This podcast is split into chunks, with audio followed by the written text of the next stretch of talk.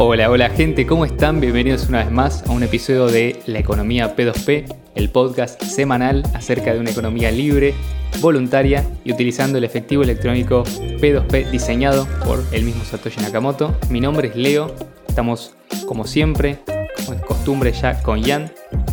¿Todo bien, Jan? ¿Cómo va Leo? Acá, portadores de, ¿De qué? ¿De qué? de la herencia de Satoshi. Totalmente, ¿Nos, consideramos soldados de Satoshi. De alguna manera Sí. sí, ¿no? Venimos a continuar el, Metele mística, que él- boludo. que él, Metele que- mística. que él presentó, ¿no? Sí. Está bastante, bastante bien. Y bueno, el día de hoy volvemos quizás un poco a un tema que tiene que ver mucho con Satoshi Nakamoto, puntualmente con su diseño original y con alternativas que se fueron proponiendo a lo largo de los años que tratan de emular un poco de esta, de esta seriedad, de esta, ¿cómo se podría decir? En inglés era como sound en el sentido de sólido, ¿no? Esta solidez Sí. de la tecnología. Y volvemos a hablar no, de no, una solidez, tecnología que ya fue presentada en su momento, de la cual hemos hablado, pero hoy la queremos tratar nuevamente desde una nueva óptica, que es prueba de participación por contraposición a prueba de trabajo. Para los que no saben, que recién llegan al podcast, prueba de participación y prueba de trabajo son dos algoritmos de consenso o mecanismos de consenso que se pueden implementar en una red descentralizada para poder determinar cuál es el historial de transacciones correcto. Como ya sabemos, en el caso de Bitcoin y particularmente Bitcoin Cash, no hay ninguna entidad que controle el destino o el, digamos, el uso que se le pueda dar al dinero, por lo tanto, son los mineros los que en libre competencia van añadiendo nuevas transacciones a ese historial descentralizado que nosotros denominamos cadena de bloques. Estos bloques son descubiertos cada 10 minutos aproximadamente por los mineros y se agregan de forma descentralizada. Sin embargo, no es gratis agregar los bloques, sino que los mineros aportan poder de cómputo, es decir, realizan un trabajo, por eso se lo llama prueba de trabajo, y es gracias a ese trabajo que podemos garantizar que no pueden aparecer fácilmente actores maliciosos que tengan como interés bueno, perjudicar el historial de la red, modificarlo, hacer doble gastos y este tipo de cosas para las cuales Bitcoin justamente fue diseñado, ¿no? Para evitar este tipo de inconvenientes. Si fuera cuestión de simplemente, bueno, poner más nodos, como dicen algunos, Bitcoin sería, eh, no, no sería resistente a ataques del tipo civil, ¿no? Donde una persona, por ejemplo, se monta 10.000 servidores o nodos en servidores de Amazon o de Google o lo que sea, y con eso, digamos, atacaría la red. O sea, no es un voto, un nodo, sino es una, una CPU o un procesador, un voto. Esto como para que quede claro, ¿no? Bueno, ¿cuál es la Sí, diferencia? si, si lo querés, lo querés Sí. ver como una fórmula, sería energía más tecnología, ¿no? El hardware especializado de minería, las- los ASIC, igual hash power, ¿no? El commodity que te permite intercambiarlo por Bitcoin, ponele, ¿no? O usarlo para ganar Bitcoins, o validar. Este, muy distinto a Proof of Stake. Totalmente. Bueno, ¿cuál es la diferencia? ¿Qué- ¿Cómo funciona Proof of Stake? Bueno, en el caso de Proof of Stake, vos tenés monedas y tenés una validación que no es generada, digamos, de forma me- mediante el aportar poder de cómputo precisamente, sino que se realiza la validación, que validar y agregar transacciones son dos cosas diferentes, porque por ejemplo en el caso de prueba de trabajo o Proof of Work, los mineros sí realizan una validación, o sea, verifican que las transacciones que están agregando a ese historial cumplan con las reglas de consenso, porque si no, esas transacciones van a ser rechazadas por el resto de la red, con lo cual estarían, digamos, invirtiendo dinero en producir un bloque que después no va a aceptar al resto de la red. Lo que ellos quieren hacer es modificar, o mejor dicho, propone una alternativa, o sea, prueba de, prueba de participación lo que hace es propone una alternativa y los validadores, ahora no mineros, en lugar de aportar poder de cómputo, simplemente mantienen un balance en la moneda que se está intentando producir y a partir de eso, bueno, si validan un bloque de manera incorrecta o realizan algo en contra de la red, eh, se los penaliza quitándoles esas monedas. Es- Entonces ellos están económicamente incentivados, en teoría al menos, a no producir bloques inválidos. Y esto tiene la ventaja, entre comillas, de que no se requiere hardware especializado, no se requiere un gran poder de cómputo y potencialmente cualquier persona del mundo puede validar, ¿no? Puede funcionar como un validador. O sea, esto parecería que es como la solución mágica a todos los supuestos problemas de prueba de trabajo, que ahora ya vamos a ver eh, por qué no están así. Y lo vamos a ver leyendo y respondiendo a un argumento bastante elaborado, por cierto, a favor de prueba de trabajo y por qué, perdón, a favor de prueba de participación y por qué, dice el autor, es siempre superior a prueba de trabajo. Este es un artículo que me pasó ya en su momento y cuando lo leí, leí que una buena lectura y fui respondiendo punto por punto, bastante extenso, porque lo que estaba diciendo el autor no me parecía correcto. Y bueno, la idea es también aprovechar ese escrito que resultó de la conversación que tuvimos con Ian y traerlo y presentarlo en este podcast. Sí, fue un artículo que me encontré de forma algorítmica dentro de Twitter. Estas cosas que te caen. Eh, me llamó la atención por el título, entré, eh, le di un vistazo y bueno, con Leo siempre nos compartimos una cantidad de información bastante grande. nos, vivimos pasando cosas. Eh, entonces se lo pasé, le, pegó una ojeada más profunda que, que yo cuando lo vi. y dije, me parece que está interesante como para armar un, un episodio, ¿no? Porque toca, si querés, dentro de los argumentos pro, eh, pro prueba de trabajo, dentro de los mejores que escuchamos. Eh, porque algunos son, la verdad, paupérrimos. Eh, pero estos, dentro de todos, son como los más elaborados. entonces nos parecía como interesante traer algo de discursiva alto nivel del otro lado de la, de la valla.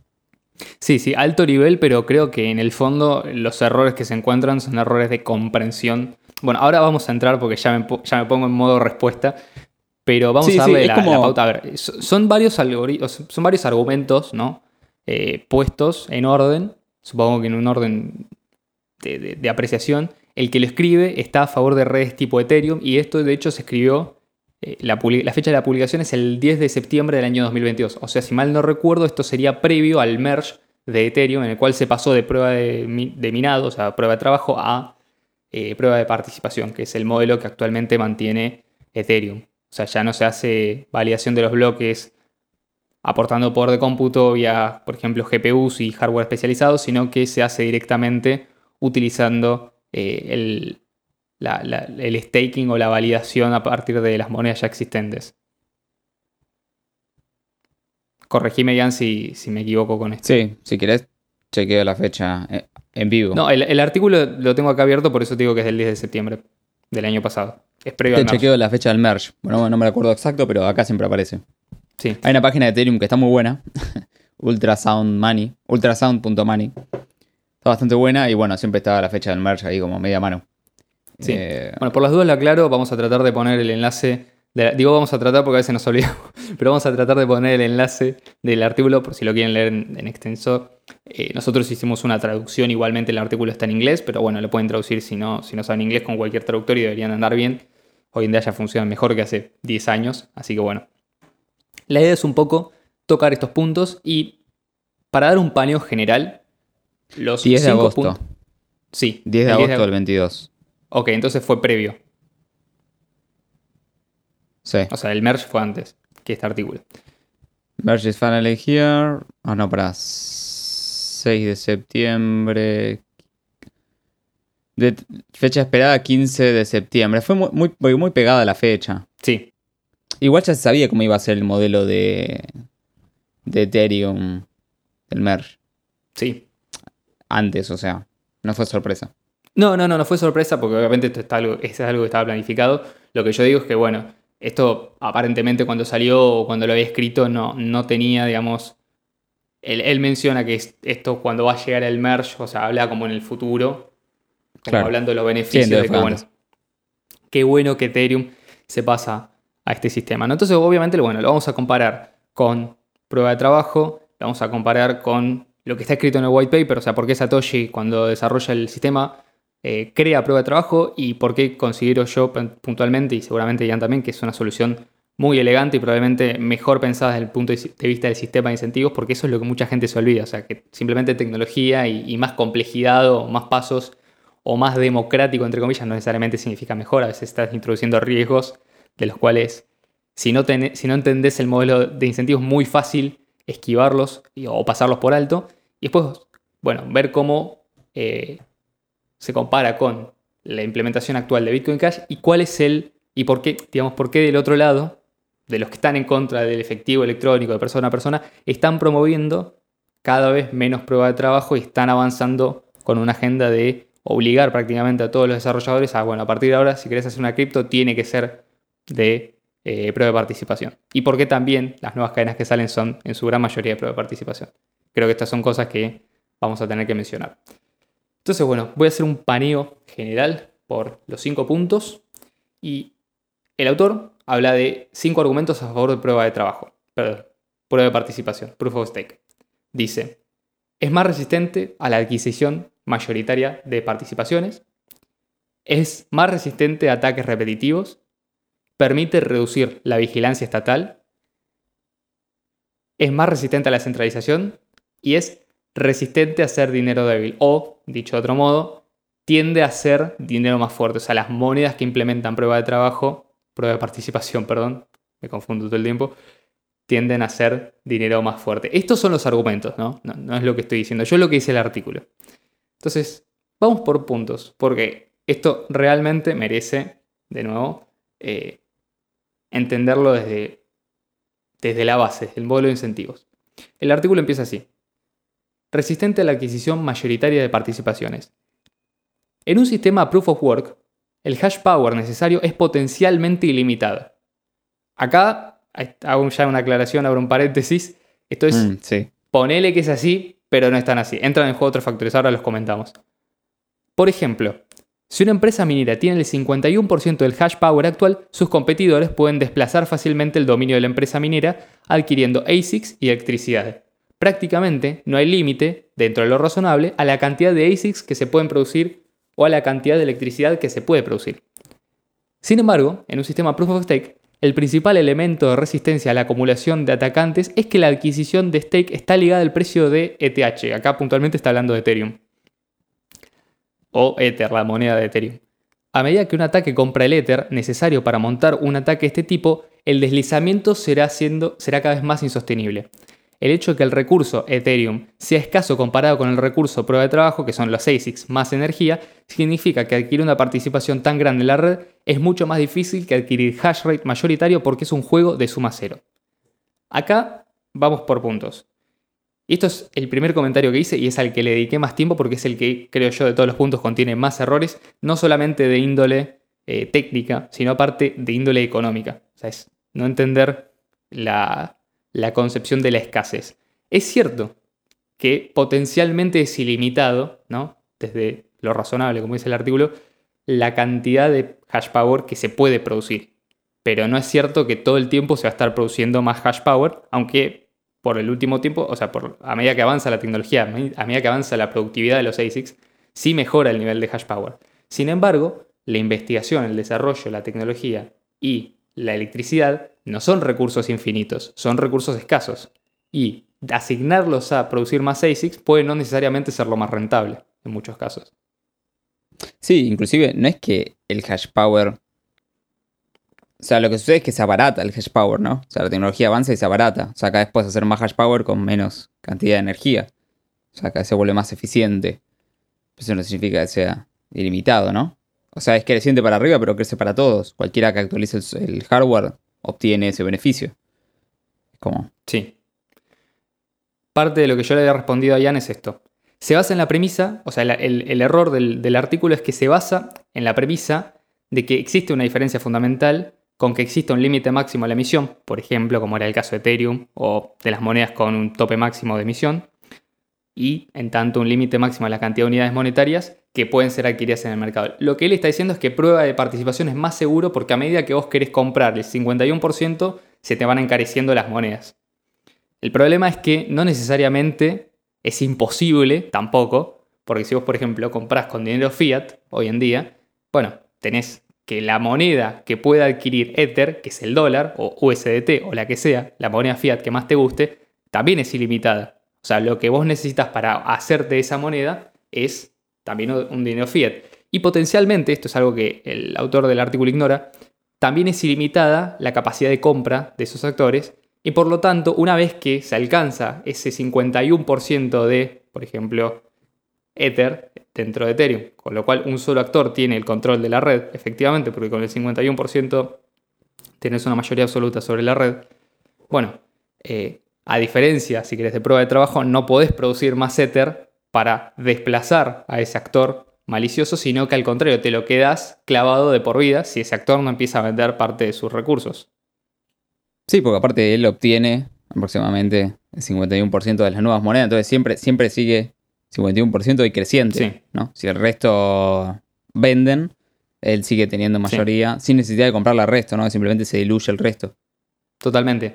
De hecho, el otro error está que visto, del punto de- eh, de- visto desde el punto de vista de la economía, el poder de cómputo, o sea, el hash power como tal, podría ser considerado como un bien más de la economía y, por lo tanto, sujeto a las condiciones ordinarias de mercado. O sea, también le aplican reglas de oferta y demanda, como es lo que decía al Pero los principio. ASIC no son infinitas. Los ASIC no Los son ASIC no son infinitos. infinitas. Tiene una Cuando producción, estás, un claro, tiempo. exactamente. o sea, Aparte, cuando, cuando dirigís electricidad para mineros ASIC, no la estás dirigiendo para otra cosa. O sea, tenés. Y eso también encarece el precio de la electricidad, con lo cual pones un límite a cuántos ASIC se pueden producir en un momento. La demanda de ASIC también limita la producción de ASICs. Eh, el precio de la moneda puede llegar a limitar. O sea, en un momento de menor precio, quizás los mineros sean más reticentes a. o eviten comprar últimos modelos, endeudarse para seguir mirando. Pero bueno, ahí están las consideraciones de mercado que son tantas, tantas las ramificaciones, que no tiene sentido. Además, por otro lado, el hecho de que el poder de cómputo sea potencialmente infinito, que el hash power pueda ser infinito, no significa que sea algo malo. Por el contrario, estás garantizando que la red va a ser más segura a medida que aumente la, eh, la tecnología. Porque si vos tenés que la seguridad está atada a condiciones iniciales de mercado del año 2009, por ejemplo, que es cuando se empezó a minar Bitcoin con CPUs de, hogar, y bueno, lógicamente hoy en día eh, sería fácilmente atacable. Gracias a que la innovación permite mejorar sin cambiar fundamentalmente ese poder de cómputo, eh, todas las transacciones pasadas son aseguradas también por el nuevo hash rate. Esto es algo que mucha gente no sabe, pero a medida que la red mejora en su seguridad, las transacciones pasadas y el historial de transacciones se vuelve más inmutable. Porque no solamente tenés que deshacer esas transacciones iniciales, sino que además tenés que deshacer todas las que fueron aseguradas con el hash rate posterior. O sea, si vos tenés eh, una dificultad mayor en los últimos años de la red, eh, te vas a chocar con esa barrera si intentas reescribir la cadena desde hace o desde el origen, por ejemplo. Entonces es mucho más difícil voltear eh, la, la red porque justamente está diseñada para ser resistente a este tipo de ataques. Y esto está explicado en el modelo de incentivos del white paper. sí, si tenés todas las monedas, simplemente reescribís todo porque sos el que más tiene monedas. Lógicamente. No estás claro, no estás compitiendo contra lo que se hizo antes. Total, y además, digamos, esta sería casi una situación irreversible y en la cual el resto de agentes de la red tampoco tendrían ninguna capacidad, porque supongamos que ocurriría, o sea, de hecho en, la, en, en el mismo artículo se responde su propio argumento, dice, si una empresa minera tiene el 51% del hash power actual, esto es lo que dice el artículo, sus competidores pueden desplazar fácilmente el dominio de la empresa minera adquiriendo ASICs y electricidad. O sea, esto es algo bueno, es la forma de responder a esta situación. Si vos tenés un competidor en prueba de participación que tiene el 51% de las monedas y no te las quiere vender, ¿a dónde vas a comprar esas monedas que necesitas para hacer staking en la red? O sea, está bueno también que por este sistema esté separado lo que necesitas para asegurar la red de la red en sí. Sí, y, además, en prueba de trabajo vos tenés que actualizar tu equipo. No es algo estático, como las monedas. No vos tenés un Ether y el Ether no cambia. Se actualiz- actualizará con el tiempo, pero es automático.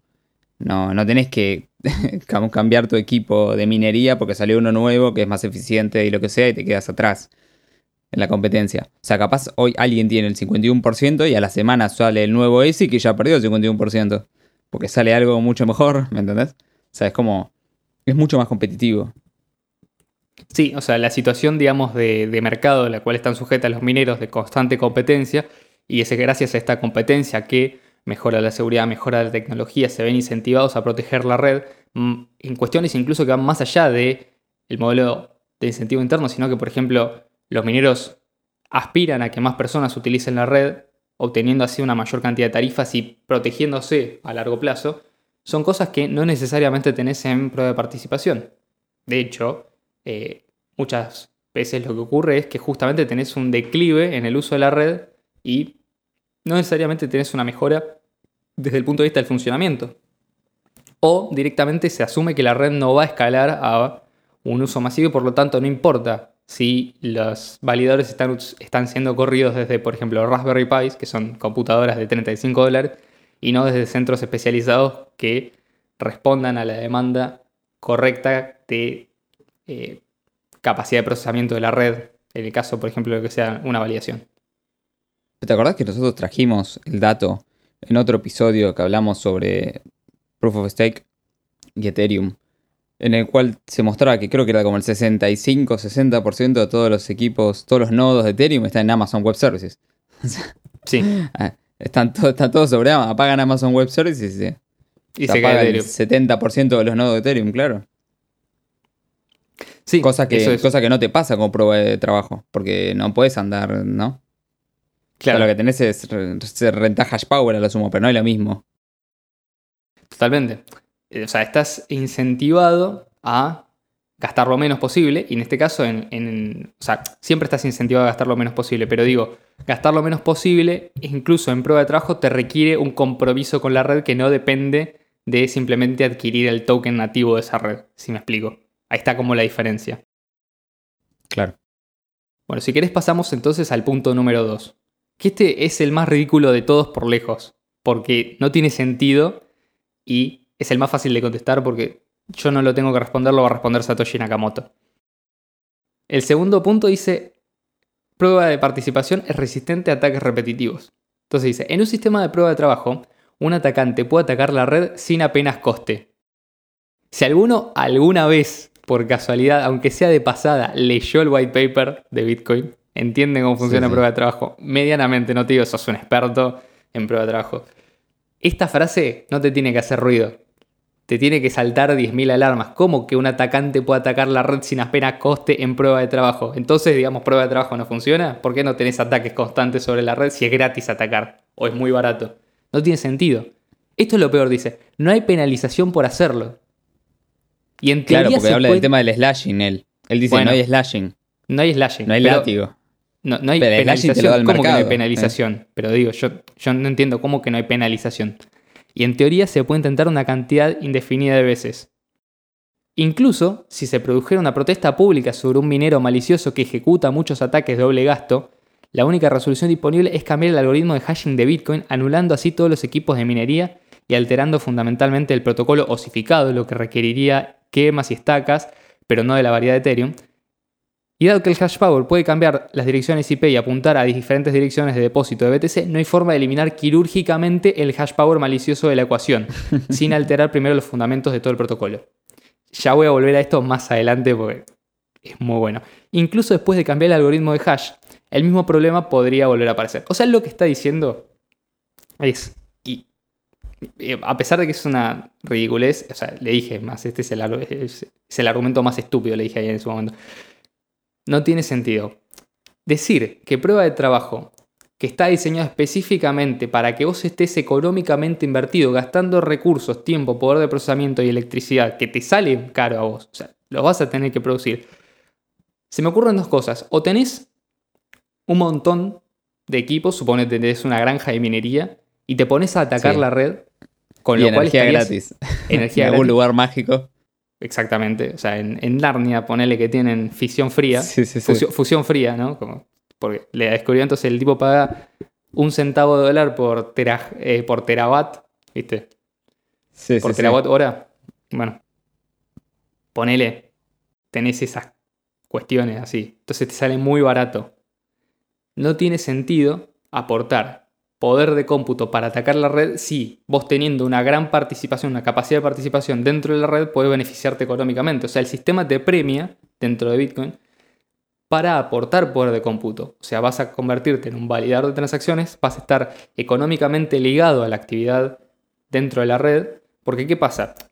Si vos sos un minero malicioso, atacás a la propia red en la cual vos tenés que comprar hardware específico para poder minar, ¿qué pasa? La gente, suponiendo que tengas éxito, dejaría de utilizar esa red, con lo cual vos te quedás sin la capacidad de utilizar todo el hardware en el cual invertiste. La otra alternativa es no tenés suficiente poder de cómputo como para mantener un ataque sostenido a lo largo del tiempo, que ahora vamos a ver a qué se refiere con esto. Entonces, la otra alternativa es no tenés suficiente poder de cómputo para poder modificar o mantener un ataque sostenido a lo largo del tiempo, con lo cual simplemente la red va a empezar a rechazar tus bloques inválidos. De nuevo, perjudicándote vos y haciendo que todo ese poder de cómputo que estás aportando sea superado porque van a generar siempre, siempre la red va a generar una cadena más larga que la tuya, en el sentido de nadie va a construir sobre tus bloques. O sea, van a rechazar tus bloques, te, los van a considerar inválidos y vos por lo tanto te vas a lo sumo a forquear y vas a empezar a minar sobre una cadena que nadie más reconoce, solamente vos. Entonces, la red sí tiene una forma de rechazar a los mineros que obstinadamente minan en contra del protocolo de las reglas de consenso, justamente porque ese es el modelo por el cual está diseñado. O sea, es imposible. Y, lo que está diciendo también es, e, el ataque dentro de una red de prueba de trabajo es relativamente, o sea, no es, es grave en el sentido de que sí, podría, por ejemplo, producirse muchos bloques vacíos, se podrían quedar muchas transacciones en la, en la mempool y demás. Eh, la realidad es que cuando tenés bloques grandes eso no te importa, porque a lo sumo, si tenés bloques vacíos, en el siguiente bloque siempre entran la, gran mayoría de las transacciones o todas las transacciones, que es lo que pasa, por ejemplo, en Bitcoin Cash. Y no podés gastar, o es imposible gastar, monedas que no te pertenecen. O sea, un minero que tenga el 51% del, del poder no se puede empezar a robar las monedas de otros usuarios. Solamente puede desgastar o hacer doble gasto con las monedas que él mismo controla. Que si no son demasiadas o no son una gran cantidad. Y de nuevo, para que esas monedas tengan valor, él no puede estar atacando la red porque si estaría desincentivando el uso, haciendo que la gente salga de ese sistema. O sea, desde el punto de vista del sistema de incentivos no tiene, no tiene casi sentido. Y quiero hacer una nota respecto a esto. Dice, no hay manera de eh, eliminar quirúrgicamente el hash power malicioso de la ecuación porque las direcciones, puede, porque el hash power puede cambiar direcciones IP y apuntar a diferentes direcciones de depósito. Guardémonos esto para el siguiente punto. ¿O querés mencionar algo, Jan, sobre esto y, después pasamos? No, acá lo que hace es decir que prueba de trabajo no tiene, no tiene gastos, ¿no? O sea, mágicamente tenés energía y equipo competitivo de, de minería y gente o sea, tenés que ser un, minero grande, ¿no? Que se dedique a eso y que por alguna razón quiera perder dinero. Quiera empezar a gastar energía, eh, a gastar su equipo, porque acordate que lo mismo le pasa con tu computadora, ¿no? Si le sobreexigís o ese tipo de cosas. Se te sí. caduca antes. Sí, no, eh, además otro, argumento que se podría, se podría, armar es, bueno, si vos estás, estás tan en contra de prueba de trabajo, por ejemplo, y querés demostrar la superioridad de prueba de participación, bueno, ponete a atacar la red a cero gasto y ponete a molestar, ¿no? Empezá a generar bloques válidos, empezá a generar o empezá a validar transacciones inválidas. Vamos a ver qué te pasa. O sea, la red primero te va a ignorar y de hecho pasa muchas veces que los nodos están configurados para, si vos te, o sea, si un nodo Sí, lo baneás. Le dice otro nodo. lo baneás, obvio. Sí, esto lo, explica muy, muy, bien Fer, que se dedica a programar. Fer es el programador de Knuth, el nodo de, de, uno de los nodos de Bitcoin Cash, en las implementaciones, él dice, si un nodo a mí me hace descargar un bloque, validarlo y tiene transacciones falsas, yo a ese nodo, a lo sumo una vez lo perdono, pero ya la segunda lo baneo, o sea, deja de existir. Y si toda la red hace eso, automáticamente se extrae, si querés, de forma quirúrgica, con lo cual un poco se contradice con lo que venía diciendo. Sí, ostracismo. Tenés ostracismo, ostracismo, no hace falta un slashing y encima es un ostracismo que es individual. O sea, no me interesa qué opine el resto de la red, yo a vos no te escucho. Sí, sí, y como todo el mundo tiene los mismos incentivos, hacen todos lo mismo y bueno, eso te genera que se expulsa de la red a, quienes hacen actúan de esa manera. Además, e, e, es, ridículo porque el tipo está comparando. Es más, lo que está diciendo es, es más fácil comprar el equivalente de equipos de ESIC para generar más del 51% del hash power. Además, tener un equipo de gente trabajando en que eso funcione, porque no es que lo tocas un botón y ya andan, viste, te vienen enchufás, tocas un botón y andan, no es así. Sí. Haciéndole mantenimiento en un lugar, viste, donde la energía no te sale a cara. Sí. Refrigeración, sea, todas las condiciones del mundo real, ¿no? Que pasan. Totalmente. Pues los mineros se, se viven cambiando de lugar justamente por todo este tipo de cosas. Contra una red que simplemente con comprar la moneda en una exchange ya está ya puedes hacer ataques si querés. Es ridículo. No, no tiene sentido. De hecho, otra cosa, y esto lo acabas de decir y vuelvo un poco al punto anterior, dijiste, vos te tenés que poner a comprar ASICs. ¿Qué pasa? Los ASICs es traducido es decir poder de procesamiento, o sea, es, casi una commodity un ASIC hoy en día, ¿no? ¿Vos te pensás que no hay mercado de, de reventa de ASIC? ¿Y qué pasa si vos estás intentando adquirir el 51% del poder de cómputo? ¿El precio de los ASICs se va a mantener estable o va a empezar a subir a medida que vos estás incrementando la demanda? ¿Qué pasa cuando la cantidad de ASICs disponibles para la venta en un mercado es limitada y vos estás demandando más de lo que la oferta este, está dispuesta a, Sucede, a poner sucede el mismo a efecto que ellos te dicen con el precio de, del Ether. Sí. Sí, sí, todo el mundo el lo demanda efecto, para. entonces- Es el mismo efecto, pero se da con, con el commodity, con el SASIC Sí. o con la energía, ¿no? Sí, Y tenés la ventaja que si por casualidad alguien obtiene el 51% durante un periodo, no necesariamente va a ser una situación eterna. Y no necesariamente el poder, de, el poder de cómputo en un momento va a garantizar que se quede de esa manera porque pero hay más desarrollo tecnológico, porque tiene que seguir invirtiendo. Para poder seguir invirtiendo tiene que estar minando en esa tecnología. O sea, no puede simplemente decir, bueno, tengo el, poder, el 51% hoy, bueno, dentro de 15 años, ¿qué pasa? Los mineros de hoy no son los mismos mineros que estaban minando en 2009. Porque Sí, los sí, mineros de hoy están mucho más se actualiza el especializados. equipo. Son, exactamente. Bueno, Sí, ni siquiera te puedes quedar quieto. Porque cambia el precio de la energía del lugar que estás, lo que sea, y tienes que mudarte. O sea, es- totalmente.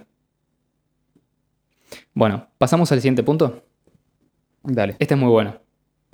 Sí, Dice, sí, sí. ¿es Este, este también es conocido de los argumentos de ellos. Sí. Y, tiene mucho que ver también con el argumento, por ejemplo, de, de la gente de Monero. Y dice así: Prueba de participación es más resistente a la vigilancia estatal y a la captura por geolocalización. Hmm, yo ya estoy empezando a leer algo ahí, y no es lindo el olor.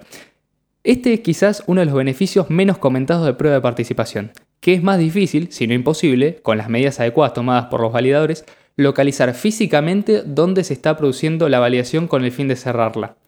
Dado que prueba de trabajo requiere mucha infraestructura física y electricidad para funcionar, es más fácil de localizar y cerrar si los gobiernos deciden ilegalizar la minería o las criptomonedas. Además, los gobiernos pueden confiscar la infraestructura física para realizar sus propias operaciones de minería. Un ejemplo reciente fue cuando China prohibió la minería de Bitcoin y hubo un éxodo masivo de mineros de China. ¿A dónde irían si la mayoría de los países lo prohibieran? Si el gobierno global. Si Sí. el gobierno global los prohibiera, ¿no? Tendría que ser, porque Sí. si no hay competencia. Bueno, ¿se acuerdan del punto anterior que dije? Recuerden esto de que supuestamente es muy difícil remover quirúrgicamente porque se pueden cambiar las direcciones IP y se pueden eh, cambiar las direcciones de depósito. Entonces no había manera de remover quirúrgicamente a un actor malicioso que aporta poder de cómputo de forma o con malas intenciones, como decía el punto anterior. Bueno, se contradice con esto. Porque vos me estás diciendo que sí, entonces tenés forma de ir y buscar específicamente a mineros que están aportando desde un poder de desde una dirección definida, ubicada en un- una región establecida, y removerlos del, del medio. O sea que ya de entrada, este, si, si esto es cierto, es contrario a lo anterior. O sea, está refutando el punto anterior. Si esto no es cierto, puede ser falso también, que- ¿no? Pueden ser los dos falsos. Eh, Yo lo que entiendo que él Sí. dice es. Vos podés, por ejemplo, no sé, vía satélite, detector de térmico y, de con- Sí. y cruzarlo con el consumo energético y sacar dónde Sí. están los centros de minería. Pero los de Proof of Stake no, porque. No, es un Sí, equipo eh, cualquiera, puede ser. entendemos, entendemos Pero, eso. igual con fijarte en Amazon Web Services ya los tenés todos, ¿eh? no hace falta que busques muchos hoy. Pero ponele que en un universo donde no se usa Amazon Web Services, usan ¿no? sus, sus Sí. propios nodos para hacerlo. Eh, ese entiendo que es el argumento del flaco. Sí, es el y en argumento. pero lo que te está en- diciendo es ¿entendés desde por qué la red, son como dos anterior, ¿no? paradigmas. Sí, sí, sí, sí. O sea, es ridículo, porque si esto es cierto, entonces o sí se puede remover quirúrgicamente, porque sí puedes ir a buscar a los mineros, o no se puede remover porque es más difícil de lo que parece realmente buscar a los mineros. Es más, él mismo se contradice porque dice, un ejemplo reciente fue cuando China prohibió la minería de Bitcoin y hubo un éxodo masivo de mineros de China. Bueno, justamente los mineros se fueron, se fueron y se llevaron los ASICs. No, no fue tan complicado. Y estamos hablando de China, no es que estamos hablando de un país donde, bueno, más o menos, viste, hay libertades. No, estamos hablando de que si de China pudiste salir con un ASIC abajo del brazo, no te hablo con Y es donde estaba la 100.000. mayoría encima. Claro, O sea, no es que habían poquitos mineros, estaban la mayoría de mineros en China. totalmente. La mayoría de los mineros eran de China, eh, porque obviamente están mejor ubicados para obtener la materia prima, que son los chips y, y el- Sí. la mano de obra barata para producirlos y demás. Bueno, definitivamente... Aparte en su argumento, en su Sí. argumento anterior, él dice que vos podés reconocer a los validadores fácilmente por la dirección, ¿no? Como las Sí. direcciones no son, No podés andar modificando tu dirección de Ethereum, tenés que andar creando otra. Eh. Vos validás y tu recompensa y todo está. O sea, tu dirección está, digamos, usando el contrato del Sí. staking. Eh, o sea, estás identificado por tu dirección. Sí. Es cuestión de que tu dirección salte Sí, con tu IP y ya saben dónde estás, ¿no? Y de hecho, O sea. de hecho, yo lo que mencionaría es, bueno, fíjate qué es lo que pasa, porque por un lado puedes decir, no, si el sistema de consenso de base es más descentralizado, es más difícil prohibir, ¿no? Pero convengamos que las redes de prueba de participación están íntimamente atadas al modelo de cuenta por contraposición al modelo de moneda no gastada de UTXO que tiene, por ejemplo, redes como Bitcoin o incluso Monero. Y esta idea de que eh, vos tenés mayor descentralización en la capa base, no necesariamente se condice con, bueno, menor capacidad de censura. Porque si bien es cierto que hoy en día podés utilizar protocolos como Tornado Cash, que es un protocolo de anonimización y demás, lo tenés que hacer. Podías. Lo podés usar hoy en día, pero tenés que hacerlo. Sí, sí, pero. Claro, ¿qué pasa? El incentivo que vos tenés en la capa base es de cumplir con regulaciones, porque los actores que se instalan normalmente en esa capa eh, son tan visibles, ¿no? Incluso más que los mineros. O sea, ¿de qué te sirve, por ejemplo, tener no, validación descentralizada si todos los servicios DeFi que vos tenés están atados a una empresa que después responden a regulaciones anti-money laundering y tienen que hacer KYC? eh, porque Sí, sí, lo que termina pasando. Eh, blacklistió a los que usaban Tornado Cash. por ejemplo. Entonces, en definitiva, sí, vos podés decir, claro, la capa base, pero después todo lo que tenés encima, ¿no? todas las organizaciones que están detrás de estos protocolos, con inversores, con entidades legales, representantes y demás, y atados a una legislación particular, ¿qué pasa? ¿Eso no se puede apuntar y destruir? Yo creo que todo lo contrario, sí, y es donde más lo hemos visto, en las redes como por ejemplo Ethereum. De hecho, ni siquiera Bitcoin BTC recibió tanta censura a nivel eh, herramientas. Tampoco es que se puedan desarrollar un montón, pero digo, no ha recibido a nivel herramientas tanta censura como lo ha recibido, por ejemplo, Ethereum. Además, otra cosa que no tiene en cuenta es que el staking lo tienen las exchanges en general. O sea, los grandes tenedores de staking son las exchanges, que están claramente identificadas. Tiene un dueño, ¿me entendés? O sea, Binance, por ejemplo, debe tener una enorme cantidad de Ethereum en staking. Eh, la mayoría no, no- no lo tienen los individuales, lo tienen las corporaciones. O sea, sí son identificables. No es que son todos hackers. Todos los que hacen staking son hackers encubiertos con su propio nodo a 5 kilómetros bajo tierra. No, negro. Saben dónde están. Si lo quieres buscar, lo encontrás. Es, obvio. O sea, en el mejor caso es igual que el caso de prueba de, trabajo, simplemente cambias, digamos, la, la- diferencia entre soy un minero identificado versus soy un exchange que está validando y que está identificado, entonces saben a dónde tienen que apuntar, o, me pueden decir cómo tengo que votar, o bueno, si no querés que te saquemos la licencia exchange para poder operar en esta legislación, más te vale que en Ethereum no se puedan eh, mandar desde estas direcciones, o y no se pueden usar estos protocolos, porque si no, viste, te- Sí, sí. tenemos que... no- nos va a doler mucho, yo sé que somos amigos hace un montón, viste, te van a decir, pero te voy a tener que sacar la licencia exchange. Y bueno, ante esa situación, digamos, el sistema de incentivos hacia dónde te, te- te envía, ¿no? Al contrario. Sí, además, otra cosa que no se tiene en cuenta es la evolución tecnológica de los ASIC. Sí. Hoy los ASIC, por ejemplo, ya no, ya no se enfrían. Tien- tienen refrigeración líquida, ¿no?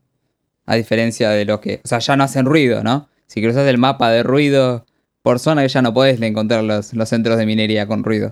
Tal Sí. vez funcione lo mismo con la temperatura. Tal vez los ASIC dentro de 10 años no levanten temperatura. Sí. Y ni hablar Y tal de vez que dentro de mientras vos 15 más- consuman Sí. poquísima energía. Entonces no puedes ni cruzar ni temperatura, ni energía, ni. ¿Me entendés? Sí, totalmente. Y acá también se ve el, el valor que tiene realmente la adopción, porque vos mientras más adopción tengas, tener adopción de una red, por ejemplo, como Bitcoin Cash, protegida por prueba de trabajo, ¿qué significa? Demanda de seguridad de la red, o sea, demanda de mineros.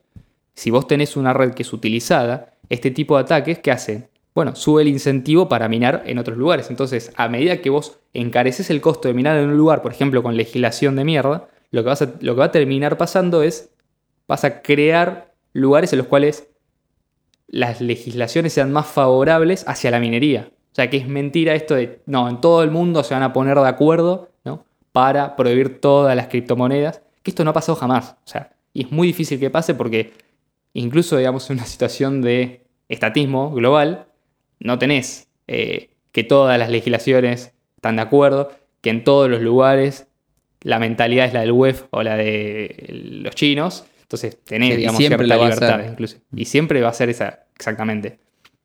O sea, puede, puede ir cambiando, o sea, podés tener variación. O sea, de golpe en un lugar te gana un candidato que es lo más libertario del mundo y bueno, ¿qué pasa? Capaz que en ese lugar te explota la minería porque el tipo va a ser favorable a eso, ¿entendés? Si es consistente con sus ideas. Obviamente no estamos hablando de que esta sea la única forma de lograr esto, porque está también el algoritmo, pero hay que, no hay que descartar la posibilidad de que este tipo de cuestiones incentiven la generación de estos lugares. Así como, por ejemplo, en todo el mundo tenés, por, ej- por ejemplo, regulaciones de anti-money laundering y demás. Eso no, no impidió en absoluto que existieran paraísos fiscales.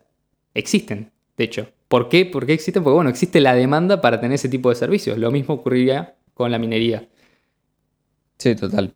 ¿Pasamos al próximo? Bueno, pasamos al próximo porque creo que este ya lo, lo desgastamos bastante. El siguiente, el siguiente dice resistente, o sea, prueba de participación es más resistente a la centralización de los stake, estacadores o stakers a lo largo del tiempo. Esto no es tan así, y ya es una de las desventajas que hemos mencionado en otro de los episodios donde hablamos de Ethereum y prueba de participación. Dice, aunque en teoría cualquiera pueda amasar hash power, prueba de trabajo, para minar de forma competitiva, es mucho más difícil hacerlo cuando los grandes mineros, prueba de trabajo, se benefician de las economías de escala. De nuevo, esto, ya detesto ir cortando para meter comentarios, pero esto se contradice con el primer punto donde supuestamente una persona de golpe podía aparecer y tener el 51%. O sea, si esto es cierto, es falso lo que dijiste hace cinco párrafos, no tiene sentido. Pero sigamos. y además hay precio mayorista para Ethereum Sí, también. obvio. Para los Ethers hay precio mayorista y precio minorista. O si no, que la exchange lo compra al mismo precio que te lo vende. Sí, no, no tiene sentido. No, o sea. Dice, las grandes operaciones mineras obtienen un mayor rendimiento porcentual de su inversión que las pequeñas. Y sí, y debe ser así, porque existe justamente este beneficio por haber hecho una mayor inversión. Si no, no haces una mayor inversión, haces una, menor inversión y te quedas con menos diferencia, con mayor diferencia. Dice, por ejemplo, una inversión de 100 millones de dólares en infraestructura minera obtendrá más rendimiento porcentual que una inversión de un millón de dólares. Esto se debe a la naturaleza del valor al por mayor, ya sea en compra de muchos ASICs de una sola vez, a contratos de electricidad, capital intelectual, etc. Tener este beneficio permite a las grandes operaciones mineras estrangular y competir con las más pequeñas, tendiendo hacia la centralización en la cima. De nuevo, como dijo Ian recién, si esto es cierto, también existe el precio mayorista de Ether, entonces ¿qué pasa? Puedes comprar más Ethers eh, y te beneficia, o sea, puedes comprar más barato que si compras individualmente. Lo mismo que cuando vas a comprar oro, si compras 100 toneladas de oro, te va a salir mucho más barato el precio por kilo de oro que si compras una monedita de una onza. No, no- Es no tiene obvio, sentido. sí. Pero eso es obvio. Y está mal que así sea, no. Al contrario, incentiva justamente las economías de escala porque son las que después van a demandar una mayor eh, competitividad tecnológica, las que se van a querer poner a la punta y los que, paradójicamente, para vos, que estás escribiendo, ya sé que probablemente no escuches este podcast, pero bueno, casi, casi que lo siento personal. Eh, para vos eso es algo malo, pero van a estar más incentivados a proteger esa inversión. O sea, es buenísimo que haya gente invirtiendo mucha guita en Bitcoin y en poder de cómputo y en minería, porque significa que hay mucho interés en mantenerlo vivo. Si no fuera de esa manera, bueno, sería preocupante, ¿no? A largo plazo, ¿qué va a pasar? Si no hay nadie invirtiendo en minería, eso te da una indicación de que no creen que sea sostenible a largo plazo. Total. Dice, en prueba de participación todo el mundo obtiene el mismo rendimiento, ya sea stakeando 0,1 Ether a través de servicios de, de staking líquido o 10 millones de Ether. Sin embargo, en la minería de prueba de trabajo no solo el rendimiento es desigual en función de la cantidad invertida, sino que también obtener un beneficio de la minería como una persona promedio es extremadamente difícil. Es difícil comprar los nuevos ASICs cuando tienen tanta demanda y cuando se envían primero las operaciones más grandes. Y si no tienes nuevos ASICs, entonces tus márgenes son destruidos por los que sí los tienen. Y yo acá quiero, de nuevo, señalar la contradicción, ya no en otro párrafo, sino en el mismo. Él dice, puedes stakear 0,1 Ether diciendo a través de servicio de staking líquido. ¿Esto qué significa? Hacemos un pool, ponemos todos un poquito de Ether y somos ya competitivos para poder eh, recibir las recompensas de esa validación. Bueno, te voy a decir un trucazo de la economía, y esto capaz que es una locura, ¿viste? Pero lo podés imaginar si es algo en el futuro. ¿No te imaginas que una empresa de minería pueda vender acciones? Con lo cual vos puedes comprar una centésima parte de una empresa de minería, por ejemplo, y tener una centésima parte de toda la producción y recibir los beneficios en relación a lo que vos invertiste en esa empresa. O sea, ¿por qué no se pueden poner de acuerdo muchas personas para comprar ASICs, por ejemplo, y repartir proporcionalmente según lo que cada uno invirtió? Entonces, no es que vos como individuo, es verdad, te va a costar mucho más caro, eh, por ejemplo, comprar un ASIC, pero si querés hacerlo, lo podés hacer invirtiendo en una empresa de minería, en la que vos quieras. O podés hacer Esto como... no es nuevo, o sea, es, es algo que ya existe, es un problema que ya está resuelto. O sea, está planteando un problema que no existe hoy en día. Sí, sí, o hay hasta cloud mining. Si está la empresa BitDir de Shihan, que salió, salió a la bolsa hace medio mes. Eh, a la bolsa Por del eso, o Nasdaq. sea, podés invertir en eso y ya está, directamente vos tenés una inversión en minería. Ahora, por ahí esto es una locura, ¿no? Pero es como esta idea de que si vos no tenés tu propio minero o tu propio, mi- o tu propio ASIC, no podés participar. Y bueno, también hay otras formas de participar, invirtiendo en minería, si consideras que esto es, es rentable, lógicamente. De hecho, es muy probable que mucha gente en el futuro invierta en minería, así como se invierta en, por ejemplo, minería de oro, extracción de petróleo, otros recursos. Si vos querés invertir en una, o sea, en, una empresa de shipping, no te compras un barco de carga, te compras una acción de una empresa. Salvo que tengas el capital. Es más, muchas veces ni siquiera los millonarios tienen el capital para comprarse un barco y ponen entre varios para poder comprar el barco y empezar a hacer viajes transatlánticos para poder llevar productos. Esto no tiene sentido desde el punto de vista de la economía, ya ni siquiera desde el punto de vista del- de, de la opinión desde el- de las criptos. Pero te digo, me, me encanta leer esto porque, o sea, es, es- está bueno el, el texto en sí porque parece, viste, como que está muy bien armado, pero las contradicciones se dan en el mismo párrafo, es consistente. A, a esto querías eh, agregar algo, Ian. No, no. Bueno, pasemos entonces a lo último.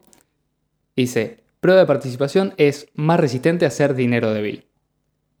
Dice, dado que los mineros requieren gastar una gran cantidad de dinero en coste de electricidad para mantener sus operaciones, esto hace que el coste de seguridad para Bitcoin sea más alto que prueba de participación. Los márgenes de beneficio de los mineros son escasos y una gran cantidad de sus ingresos totales se destina a los costes de electricidad que están siendo subvencionados a través de la inflación. Incluso cuando la subvención se acerca a cero, supondrá una vulnerabilidad de seguridad para la red, ya que no pueden acumular suficientes tasas de transacción para mantener un presupuesto de seguridad saludable. Una falacia común es que las comisiones de BTC aumentarán con el precio BTC. La demanda de espacio por bloques puede estar muy poco correlacionada con el precio BTC, pero no directamente correlacionada como lo está la subvención de bloques. Bueno, esto que está diciendo, básicamente, es más caro la seguridad, invertir en seguridad para BTC que para participación. Entonces, lo que esto nos da como conclusión es que lógicamente prueba de participación es superior. Y no necesariamente. Primero que esto que está haciendo es una crítica a BTC, no es una crítica al modelo original de Bitcoin, que justamente es mayor demanda de la red, mayor transacciones, que pagan una menor cantidad de tarifas, y el agregado de tarifas es lo que financia la actividad de los mineros. No es eh, como pasa hoy en día, donde tenés que pagar decenas de dólares para poder pasar una transacción en, en BTC, eh, porque ese no es el modelo a largo plazo para la red de BTC, o sea, o para el modelo originalmente pensado, sino que lo que se planteaba desde el principio, lo que planteó Satoshi Nakamoto era una red en la cual se hicieran un montón de transacciones, cada una pagar un- una tarifa relativamente baja y esa capacidad de transacciones después ese agregado eh, fuera para los mineros.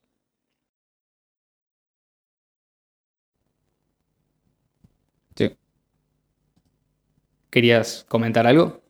Sí, sí. No, no. Dale, perfecto. Entonces dice, con prueba de, de participación, dado que hay poco o ningún coste operativo, es esencialmente gratis para un poseedor de Ethereum convertirse en validador. Por lo tanto, el protocolo no tiene que subvencionar a los validadores con mucha inflación, aunque todavía sea algo como incentivo para ser un validador y asegurar la red. Debido al coste extremadamente bajo de ser un validador, podemos asumir que siempre habrá una seguridad saludable en prueba de trabajo, en prueba de participación. Entonces, Dice, ya sea vendiéndolo por otro activo, prestándolo o utilizándolo como garantía para una empresa más rentable. Esto como para cerrar un poco. Bueno, básicamente el argumento es, eh, es relativamente más fácil ser validador de Ethereum, por lo tanto, esto va a incrementar la seguridad de la red.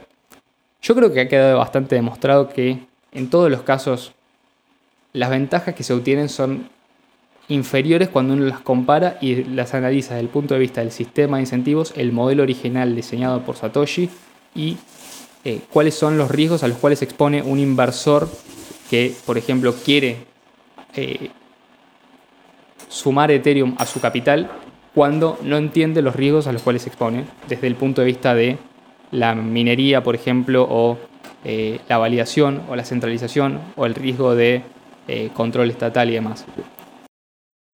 Creo que no, no, hay mucho más para mencionar respecto a esto. ya hemos contestado. Si obviamente tienen alguna duda, alguna pregunta, un interrogante, nos pueden dejar en los comentarios y le vamos a estar acercando una respuesta. Si no, también se pueden sumar al grupo de Bitcoin Calle Argentina. Pero nos parece importante porque esto también está relacionado con el hecho de, bueno, ¿por qué hay tanta gente apostando por prueba de participación e incluso queriendo implementarlo en redes que hoy en día son prueba de trabajo? Porque lógicamente la ventaja que esto tiene a largo plazo es, saben que es más fácil controlar una red con prueba de participación que una red que tenga prueba de trabajo es más fácil para un actor estatal, por ejemplo, exigir inflación, exigir, eh, si, por ejemplo la red es utilizada mayormente a través de intermediarios, es como dice Ian, los stakers van a ser validadores grandes, o sea, empresas grandes identificadas frente a los estados. Los estados pueden a través de ellos imponer medidas o imponer políticas y eventualmente modificar la forma en la que funciona la red para que no sea una amenaza para el sistema. Y, lógicamente, a partir de eso, mantener el sistema fiat. Por eso también nosotros en un momento cuando hablábamos de, creo que hicimos un episodio al respecto de la gente del Foro Económico Mundial que estaba promoviendo que Bitcoin BTC se traslade a prueba de participación. Bueno, es por esto, es porque ellos entienden que los beneficios para ellos de modificar de prueba de trabajo a prueba de participación son tantos que conviene que la red sea completamente instruida antes de que incluso tenga la posibilidad de modificarse de alguna manera en la cual los termina afectando de, manera irremediable y que la gente termine de una vez por todas utilizando dinero que ellos controlan y que no depende de un intermediario para funcionar.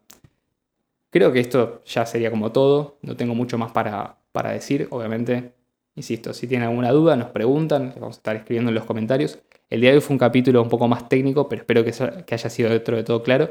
Y les vamos a dejar también el enlace al artículo por si lo quieren leer y verificar que no trastocamos en nada los argumentos que él mismo usa, sino que pueden ver que el tipo se contradice en el mismo párrafo en el que yo les mencionaba. Sí, no hicimos muñeco de paja. No, no, no. Totalmente. Ni a Dominance. O sea, yo ni siquiera sé quién es el tipo que simplemente. Sí, sí. Ni siquiera me enfoqué. Estamos contestando con sus argumentos. Así que bueno chicos, esperemos que les haya gustado. Ya saben, nuestras redes sociales están abajo. Me pueden escuchar por todas las plataformas que se imaginen. Muchas gracias Leo, hoy que llevaste la batuta. Gracias a Oyan. No, ni de qué. Y nos vemos el viernes que viene. Chau chau.